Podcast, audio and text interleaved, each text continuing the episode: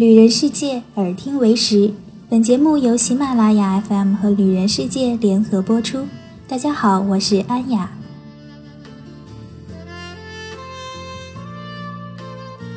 深夜花园里，四处静悄悄，树叶也不再沙沙响，夜色多么美好，令人心神往。这首莫斯科郊外的晚上，唱进了多少人的心里？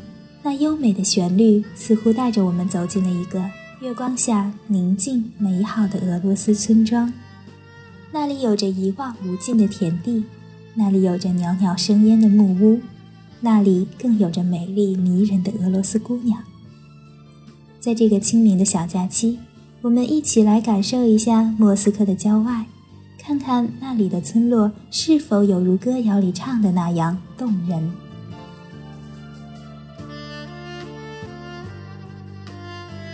在距离莫斯科一百九十公里外，有一座比莫斯科还要古老的城市，叫做弗拉基米尔。它被誉为是古代俄罗斯文化的一颗珠宝。而现在，弗拉基米尔成为了一个很休闲惬意的城市，没有莫斯科的喧嚣。这里的教堂静静地记录着城市的兴衰。这个不大的城市有三座教堂被联合国教科文组织列为世界文化遗产。从莫斯科出发，大约三个小时的车程便能抵达弗拉基米尔。首先映入眼帘的便是这个城市的大门，被当地人称为“金门”。然而，现在的金门除去顶端已经不再是金色，白色的墙体在蓝天白云下显得庄重大气。这是整个城市如今唯一残存的中世纪城门，就这样屹立在马路中间。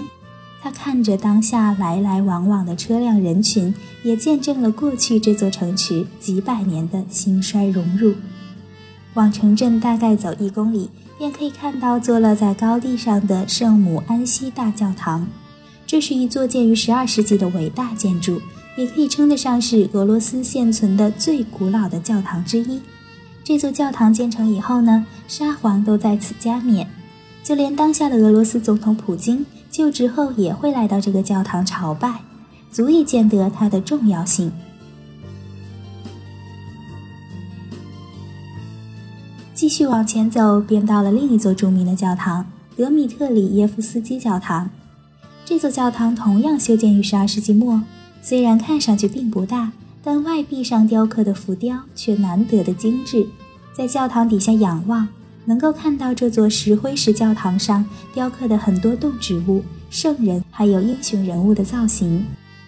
浮雕之中，以位于正中间的古以色列王大卫最为显眼，因为教堂并未采用传统的瓦石结构，通体的石灰岩材料使得建造和雕刻更为艰难。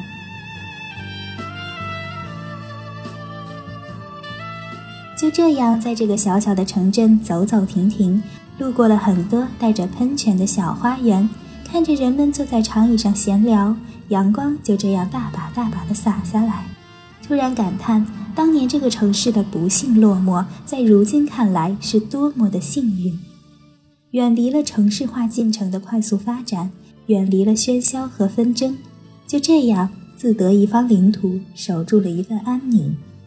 如此时此刻般，足矣。那从莫斯科怎样出发到弗拉基米尔呢？你可以从库尔斯克火车站搭乘郊区的火车到达，每天有四到五班车，车程约三个小时。也可以搭乘长途汽车，从地铁三号线小尔科沃站附近的长途汽车站出发，三个半小时的车程，约四百七十八卢布。大约是五十五人民币。当地的语言呢是俄罗斯语，会英语的人比较少，而且公共交通指示牌也都是俄文，所以你需要提前做好攻略，建议提前下好俄语的翻译软件。